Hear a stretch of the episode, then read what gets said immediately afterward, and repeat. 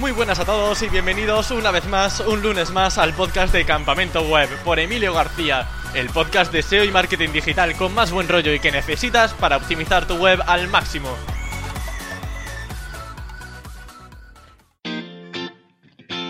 Siempre que oigo la palabra link building me emociono. Primero porque es un factor muy importante en el SEO y segundo porque normalmente se generan discusiones interesantes sobre ciertos temas y siempre se aprende algo. El invitado de hoy es un apasionado del surf y de la música, pero también de los enlaces.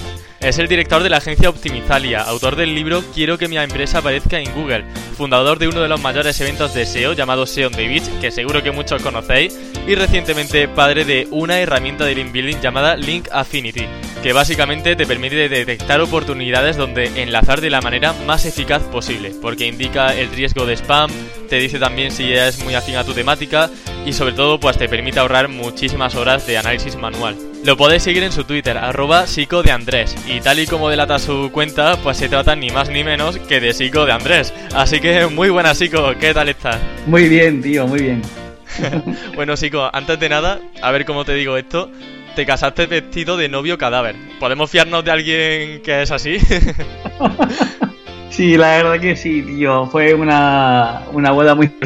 Nos disfrazamos cada uno de personaje de ficción y estuvimos tres días en una finca en Cádiz y bueno, te puedes imaginar aquello. ¿De verdad?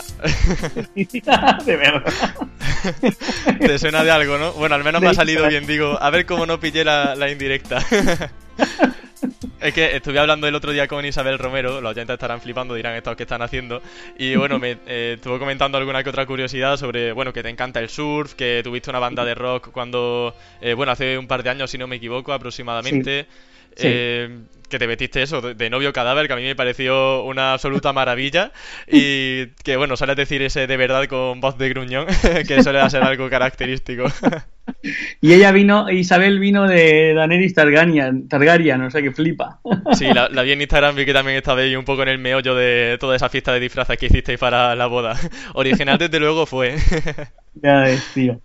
Bueno, chicos, eh, ya quitando un poco de broma, al fin y al cabo también se te conoce mucho por ser el, organizador de Sea on the Beach, un evento que, en el que tú comentas que se hace beach working, es decir, la gente se conoce ahí, digamos, en la propia arena, en la playa, eh, en Colados Beach, si no me equivoco, y bueno, yo hago podworking como hago, como puedo con campamento web, porque bueno, ya sabes que me está permitiendo conocer a mucha gente también, eh, gente a la que he seguido siempre, y ahora con más razón que nunca, eh, porque es que también lanzas Link Affinity, que salió hace eh, una semana al mercado, y es una herramienta que bueno, te indica si sigue una estrategia correcta de link building con enlaces afines a tu web, te dice oportunidades poniendo keywords, poniendo competidores tú mismo.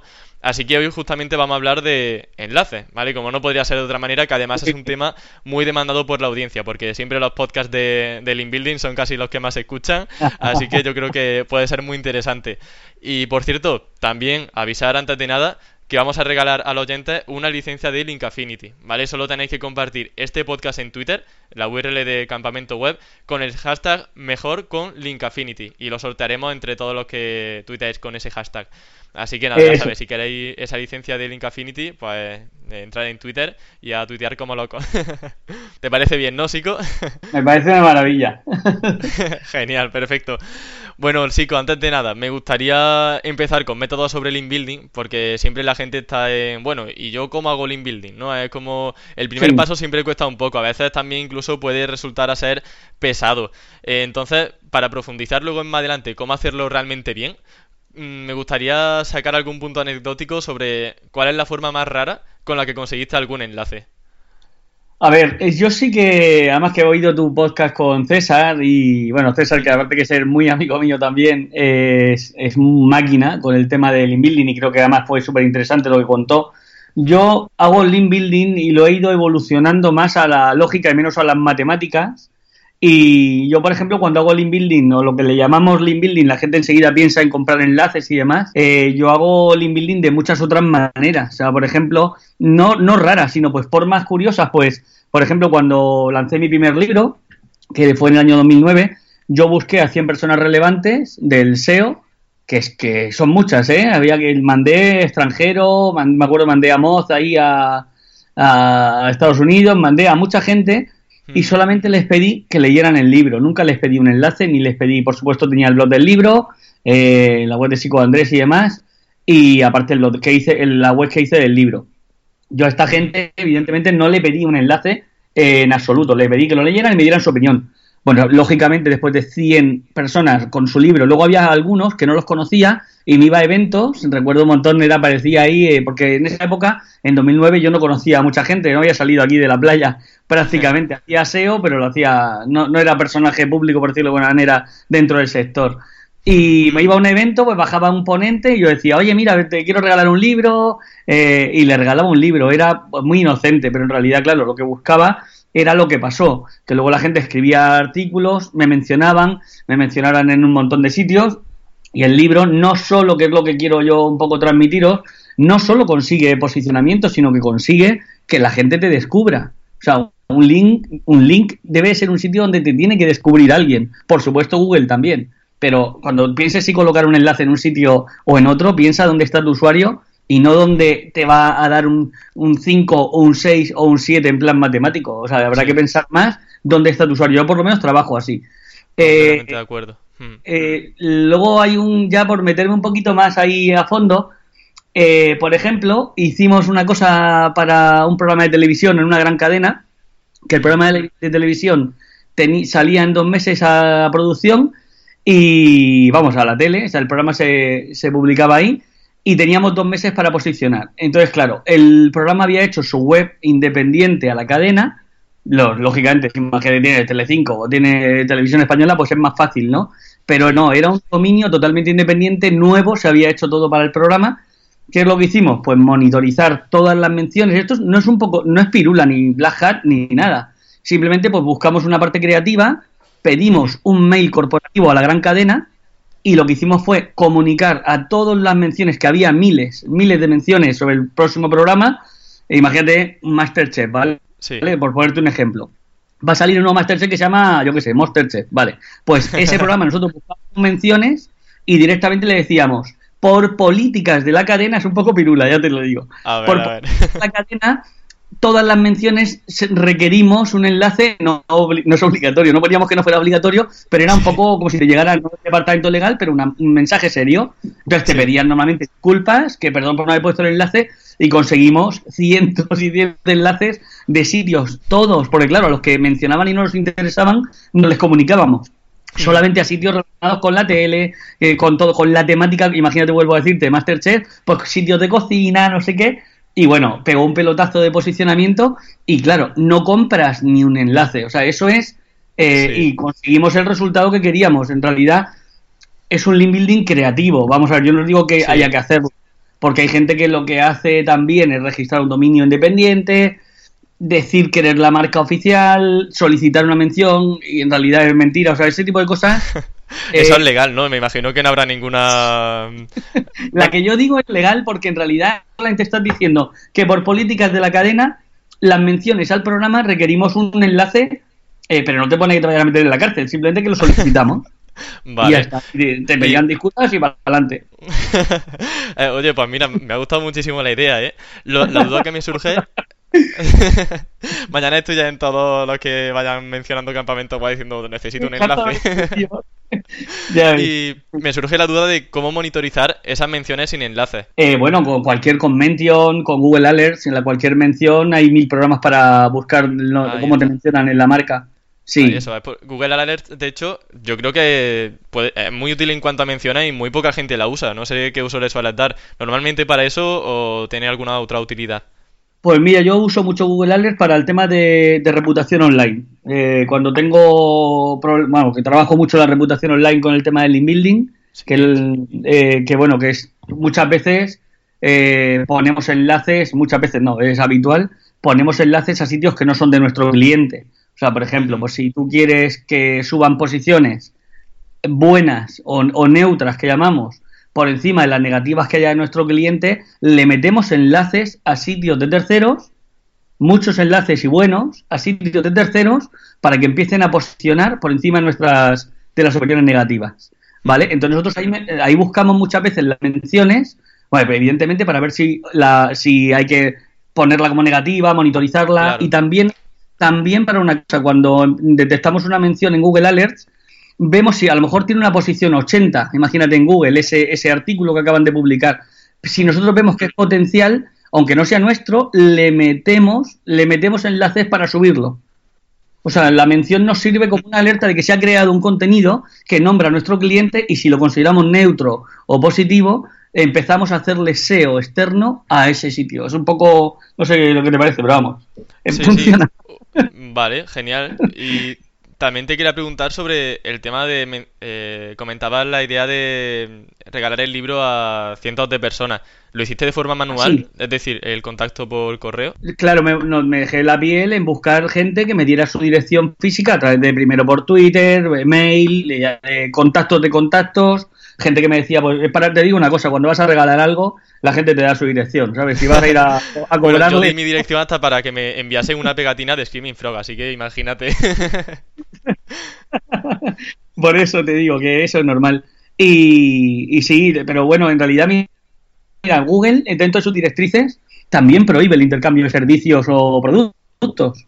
Pero vamos, vete tú ahora a que Google vea si yo te he regalado a ti un libro o, o yo qué sé, o sea, es que es una, una estupidez. claro. Bueno, eh, sea como sea, realmente, bueno, la verdad que me han encantado las anécdotas que nos, que nos contado. y bueno, sea como sea, los enlaces son fundamentales, eso queda claro. Y se dice mucho que no podemos trabajar en link building desde el principio. Yo soy partidario de que, bueno, tú tienes el proyecto, yo siempre meto enlaces desde el principio, pero no sé qué opinión tienes tú al respecto. Vamos a ver. Eh, te refieres al inicio, cuando vas a cuando desarrollas algo nuevo, ¿no?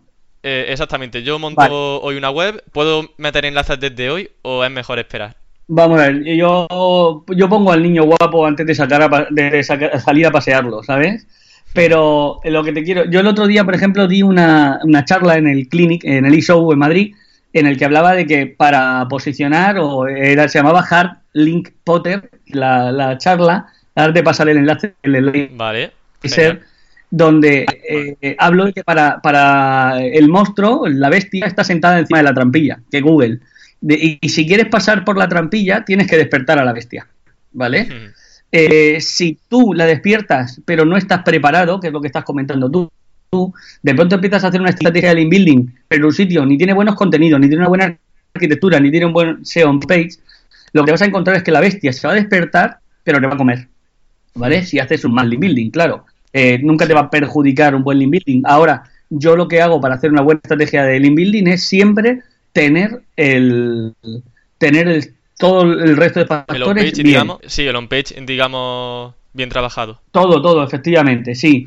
Hay gente que, que, cree que puede llegar a hacer SEO sin despertar a la bestia, o sea, sin, sin despertarla. Ya te digo yo que no, el otro día también lo comentó César, eh, creo que fue la primera pregunta que le hiciste, no me, no me acuerdo que se puede posicionar sin enlaces. O sea, si no despiertas a la bestia, eh, tú no vas a pasar por la trampilla, porque está encima de la trampilla.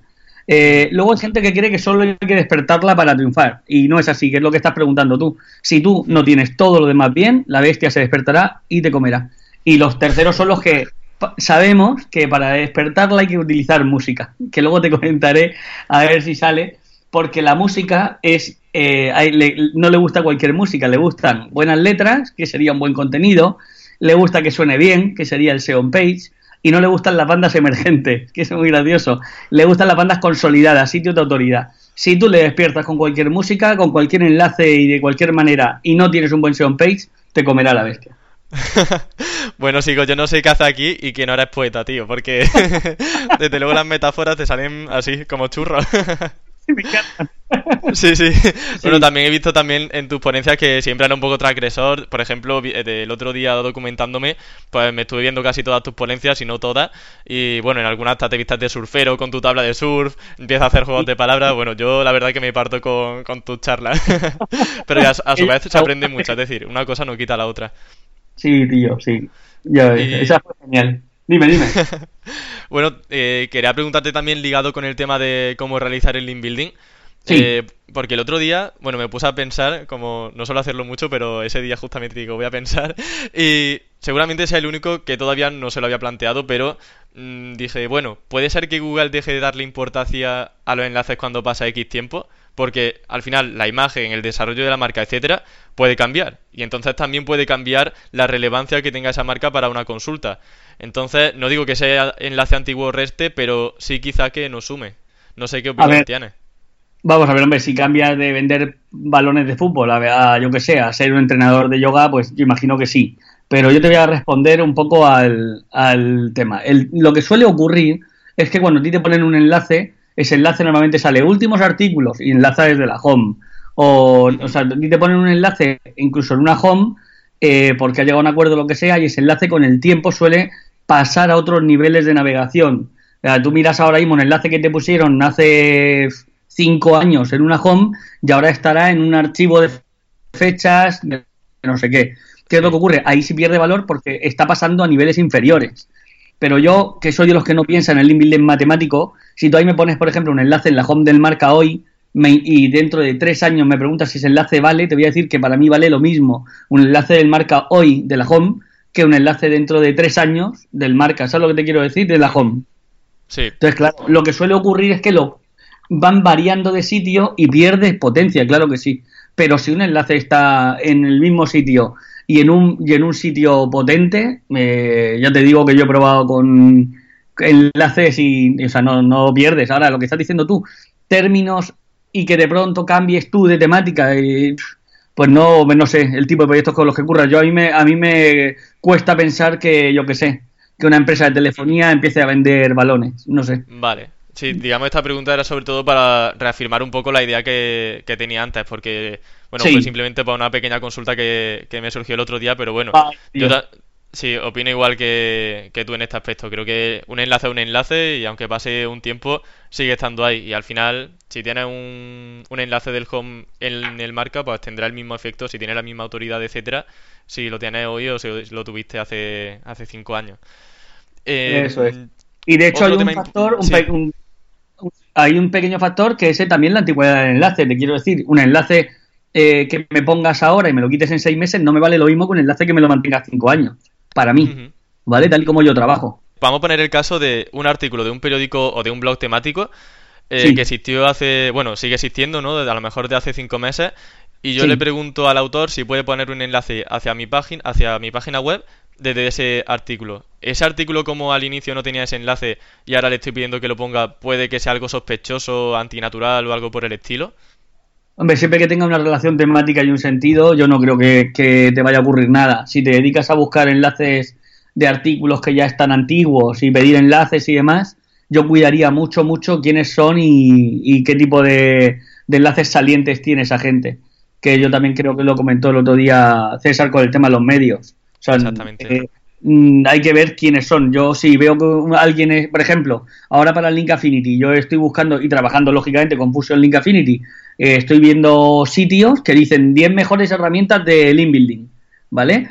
Eh, o 10 o las que sean. Me pongo a buscar en Estados Unidos, en España y demás, y me salen muchos artículos que tienen 2, 3, 4, 5 años.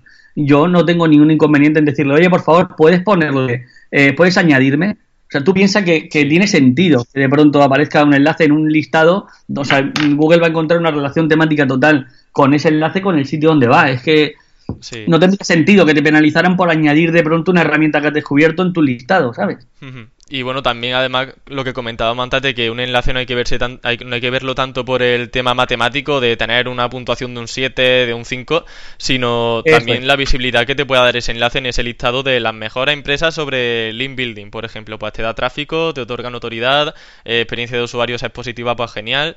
Así que bueno, al final, como bien comentaba al principio, hay una suma de muchos factores y no solamente el tema del page rank. Claro. Muchas veces pues nos quedamos solamente en ese tema. Entonces, muy interesante. Mm. Hay muchísimas formas de hacer link building. Ya has comentado alguna que otra, pero ¿cuál sería tu preferida? No la más rara, como has comentado, sino la ah. que siempre dices, esta me gusta mucho. Bueno, pues mira, para ponerte bien a ti, eh, haciendo esta entrevista, ¿vale? O sea, yo eh, haciendo esta entrevista no hago ni más ni menos, eh, aparte, por supuesto, hablar contigo y pasar un rato agradable, que también estoy haciendo link building, ¿vale? Cuando, cuando aceptas o cuando decides hacer una entrevista con alguien, sabes quién es, sabes el sitio que tiene, sabes que va a terminar, porque yo lógicamente ya he mirado donde cuando tú colocas los podcasts y pones un enlace normalmente al, sitio que lo pondrás, ¿verdad? Eh, por supuesto. en otros ponentes he visto que lo haces, pues yo hago la entrevista contigo y estoy construyendo un enlace. Es una manera que no te cuesta dinero, que te da promoción, que te escuchan tus potenciales clientes y te pones un enlace. Esa es mi manera preferida de trabajar. A mí cuando hay, gente que se cree que, ah, no, vamos a, comprar 700 enlaces en no sé qué. Digo, tío, espérate, porque lo que tendrás que ver es las alianzas estratégicas que tienes. Ver un montón de cosas que puedes conseguir enlaces de gente que de verdad te interesa que te enlace y sin pagar un duro. No es no pagar, ¿eh? Yo también compro enlaces. Pero lo que te quiero decir es que hay muchísimas estrategias como esta que te he comentado, hacer una, una entrevista para construir enlaces. ¿Vale? Y alguien que no pueda tener acceso quizá a una entrevista. Bueno, yo creo que realmente todos podemos tener opción a tener una entrevista. Si yo tengo una empresa y solamente porque haya sido fundada, por ejemplo, en Córdoba, si yo voy a un periódico local de Córdoba y le digo algo diferente, yo creo que podría ser viable una entrevista, o si no en un blog eh, cordobés, aunque no tenga mucha autoridad, pero que tenga algún algunos lectores, no sé qué No, pero yo creo, yo creo que hay que ser más creativos. O sea, vamos a ver, yo eh, por, por mi trayectoria pues puedo hacer entrevistas, pero cuando yo no tenía, no, no conocía a nadie, me iba a un evento y cenaba con tres personas y resulta que al final eh, esa persona escribió un artículo y dijo, he cenado con Sico de Andrés, propietario no sé qué, y te ponía un enlace al, al artículo. Te quiero decir, hay maneras de conseguir enlaces que no son siempre comprándolos. Eh, tú tienes que ver quién te puede escribir un artículo sobre un producto. Por, por ejemplo, joder, Link Affinity, yo le voy a ofrecer la licencia a gente que me interesa que la use y tampoco le estoy pidiendo un enlace, pero estoy convencido que esa gente si hace un artículo sobre el link building hablará de la herramienta porque la tienen gratis. Claro, y la han probado, han visto que es buena. Lo que tiene de potencial y lo que puede ofrecer para conseguir enlaces sin tener que decir, oye, ponme un enlace. Joder, qué guay, qué guay.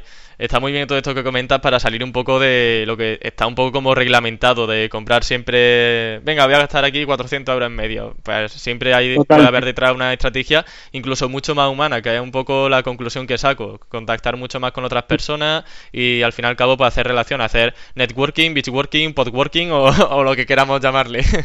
claro, o, marketing de producto y, y tu producto de alguna manera te está haciendo que la gente hable de ti, siempre que sea bueno. Pero, claro, lo que eh, comentábamos de darlo gratis a, otro. Eso es, eso es. En lo cuanto a la fase... Perdona, dime, es que creo que ya un poco de retardo. No, bueno, si, si, quieres comentar lo que iba a decir. No, lo que te digo es que eh, lo importante es relacionarte con la gente de tu sector, aparte de personalmente, a nivel de, producto, porque es donde está tu cliente, que es lo que os he dicho, lo que te he dicho varias veces. Eh, de alguna manera sabes que la gente, yo qué sé, si Luis Villanueva eh, de pronto tiene Link Affinity y le gusta, eh, lo que él diga, incluso cenando con alguien, me interesa. Como, ¿Sabes lo que te quiero decir? Sí. Ya no solo un enlace, ¿no? Sino la conversación que tenga con otras personas que sean potenciales clientes. Eso es. Eso es lo que hay que hacer. Y ahí sale el link building solo. Genial, genial. Oye, pues muy, muy buenas conclusiones. La verdad que me esperaba otro tipo de respuesta un poco más, eh, digamos, segmentada, sí, un poco lo, típico, pero la verdad me está sorprendiendo gratamente y vamos, estoy aprendiendo un montón contigo, Sico.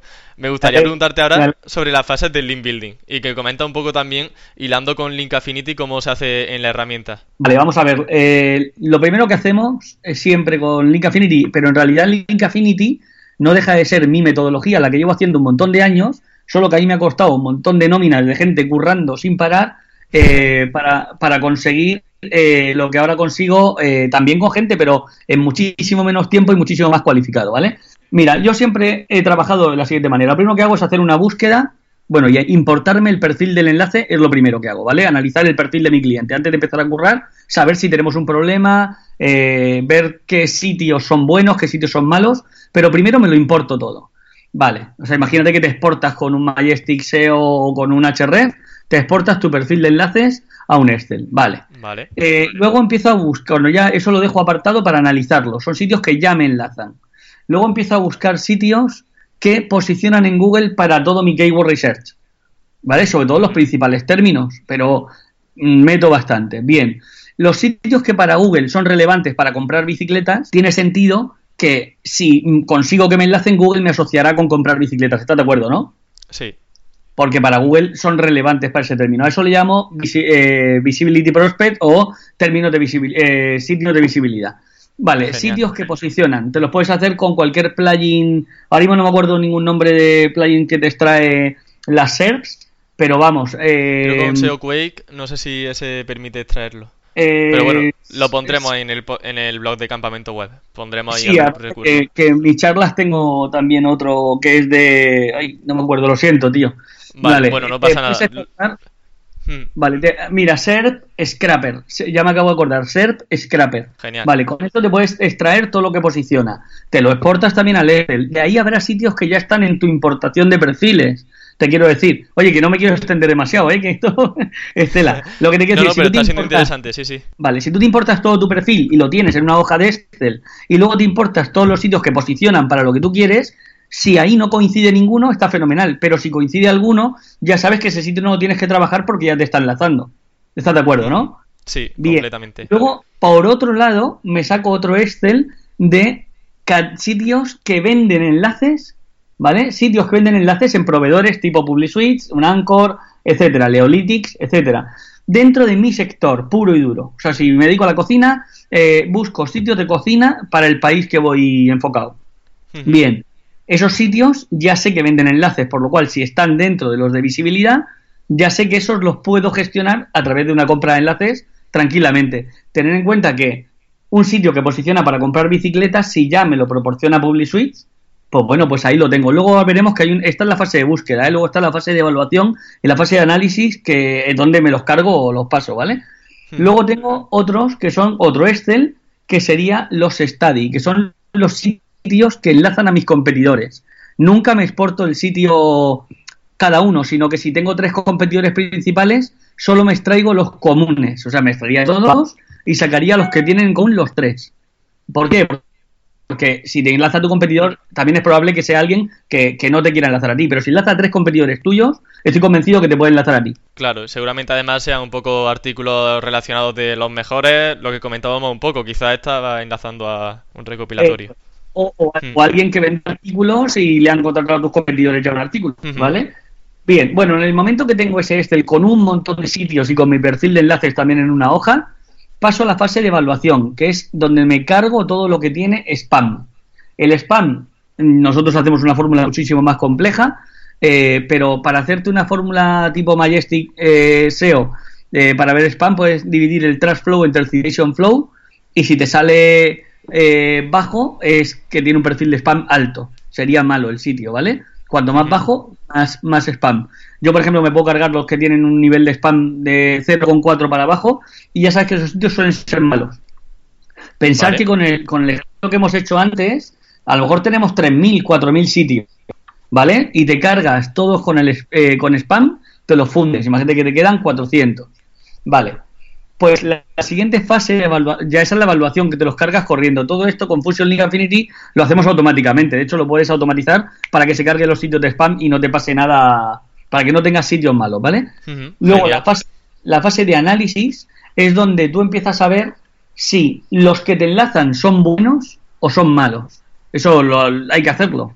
¿Vale? Si tú tienes un enlace, tú tienes un perfil de enlace de 100 sitios, puedes decir, vale, estos 30 son malos y los 70 otros son buenos, ¿vale? Los buenos los pasamos a una fase que se llama monitorización.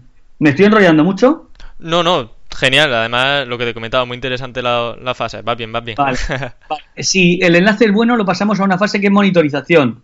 En el caso de que tú quieras monitorizarlo, pues simplemente te descargas periódicamente tu perfil de enlaces y compruebas que el 100% están ahí para asegurarte eso si lo hicieran manualmente. Nosotros, lógicamente, lo monitorizamos de manera automática, ¿vale?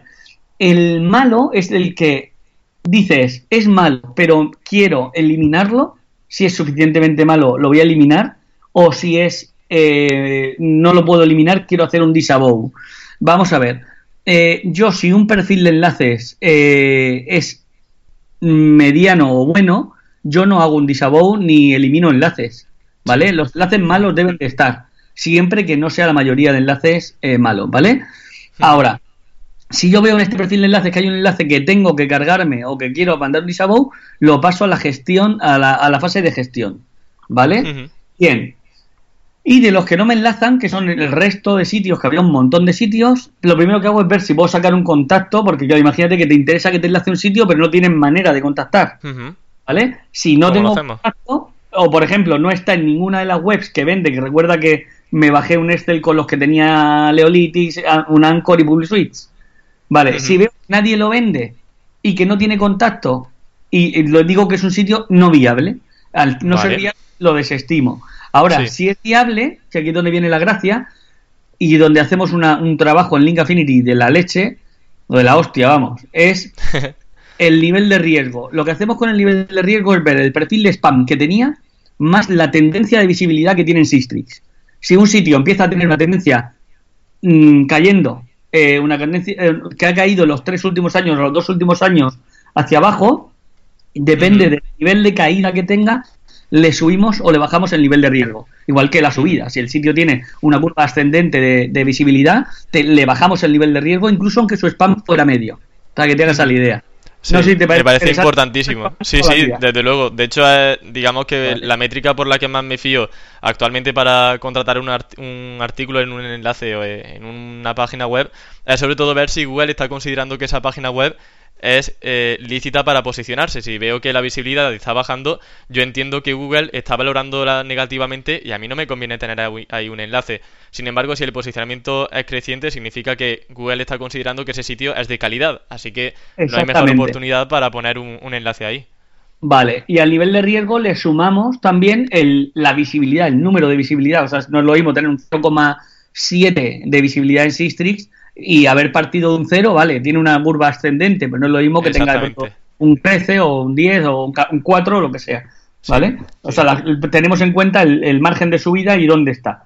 Bueno, ahora dices, vale, no tiene nivel de riesgo, por lo cual, fenomenal, pero es afín. Lo que hacemos con la afinidad es ver si la relación entre todos los contenidos que tiene el sitio, que nos pegamos una paliza y es nuestra pesadilla. Nosotros lo que hacemos para calcular la afinidad es, es crawlear tanto el sitio del cliente como el sitio que es el potencial socio de enlace, extraemos todos los contenidos, hacemos una maravilla con, con Machine Learning y demás, que es en la hostia. Eh, a mí se me queda, nos ha ayudado Alberto Talegón con el tema y es, es muy, muy, muy fuerte lo que hace. El tema es que no calculamos solo la afinidad de contenidos, sino la afinidad de la visibilidad. O sea, si porque un sitio puede hablar de lo mismo que tú, pero posicionar para otra cosa. Ah, amigo. Entonces bajaría la afinidad. O un sitio puede hablar de cosas diferentes, pero posicionar para términos que te interesan.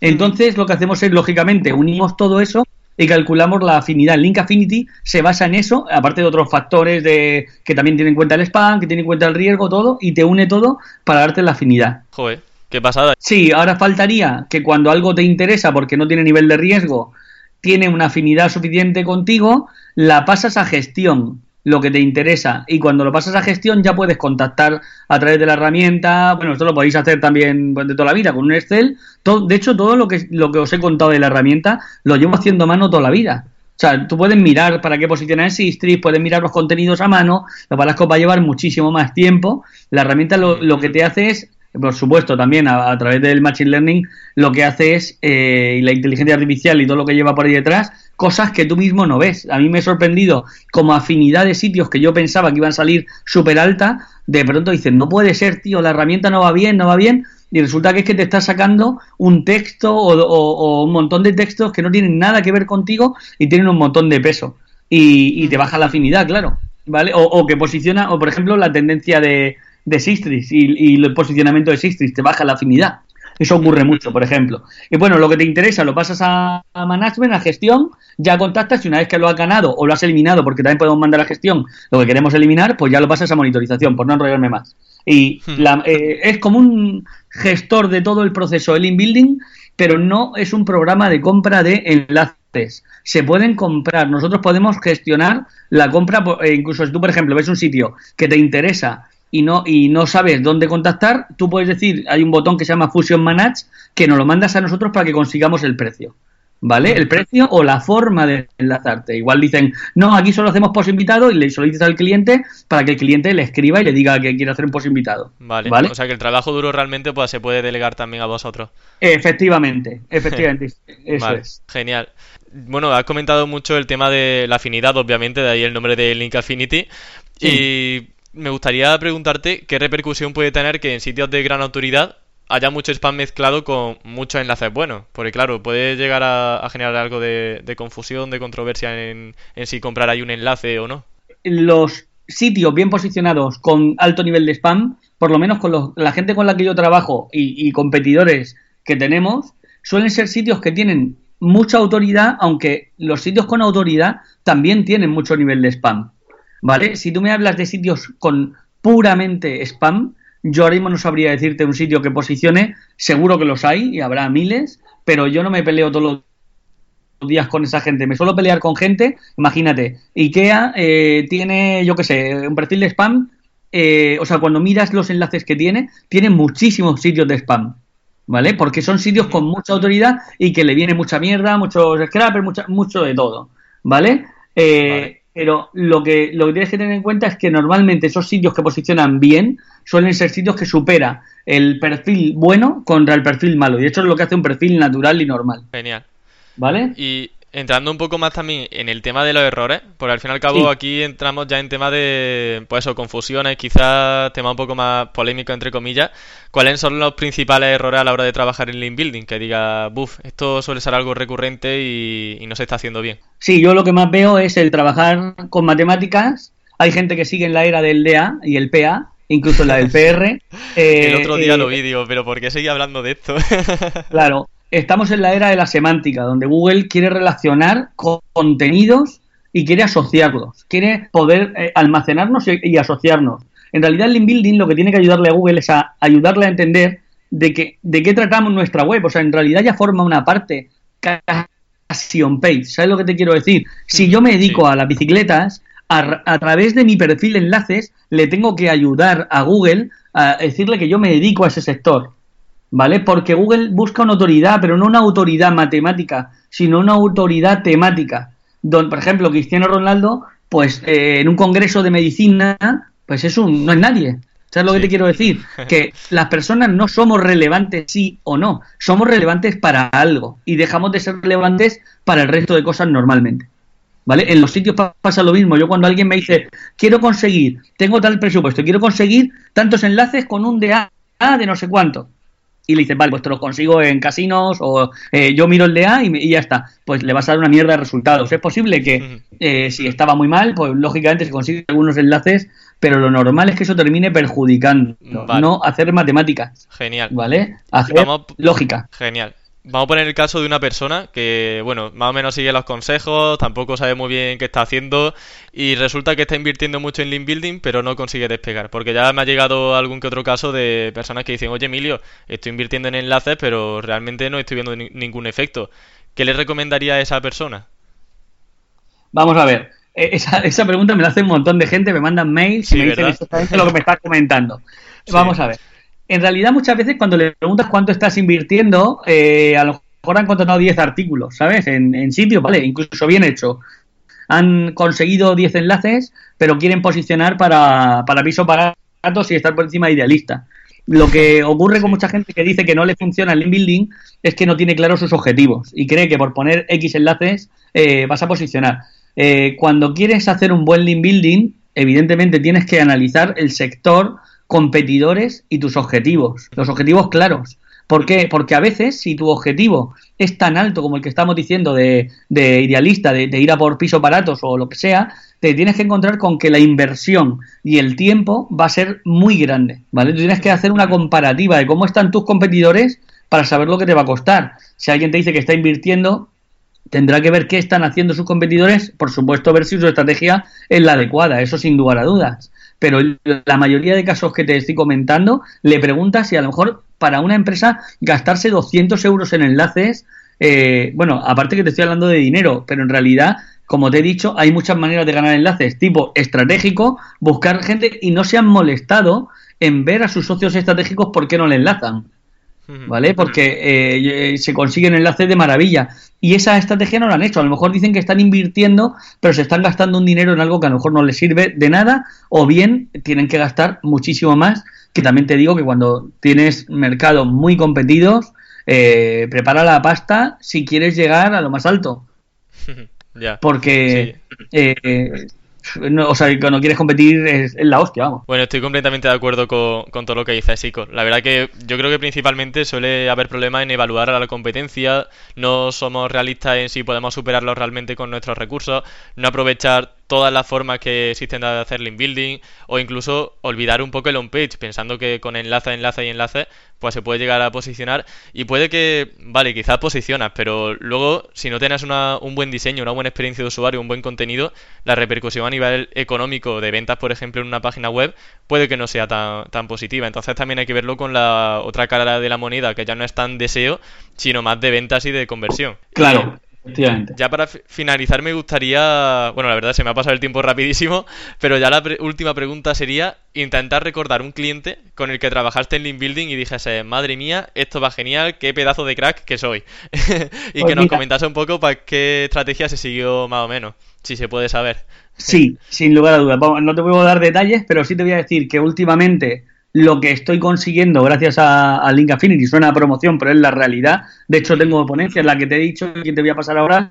Sale, sale ese caso concreto que te estoy comentando, en el que en sitios medianamente competidos, ¿vale? No son pisos baratos, pero sí son términos en los que el cliente nunca soñaría que iba a posicionar, con 7, 11 enlaces muy currados, hemos conseguido que lo vete el cliente. Y, la estrategia no es ni más ni menos que buscar sitios verdaderamente afines y con muchísima eh, autoridad, con mucha autoridad. Han costado pasta, han costado tiempo, muchos de ellos, muchos de estos enlaces cuestan dos, dos tres meses conseguirlos. O sea, tú puedes contactar con una, yo que sé, con una universidad o con un organismo público para conseguir que te metan en un listado y cuesta mucho tiempo que te lo hagan. Pero cuando consigues eso, eh, sitios, ya te digo, totalmente afines, nos encontramos con que con muy poquitos enlaces estamos mm, posicionando exactamente para lo que el cliente quería.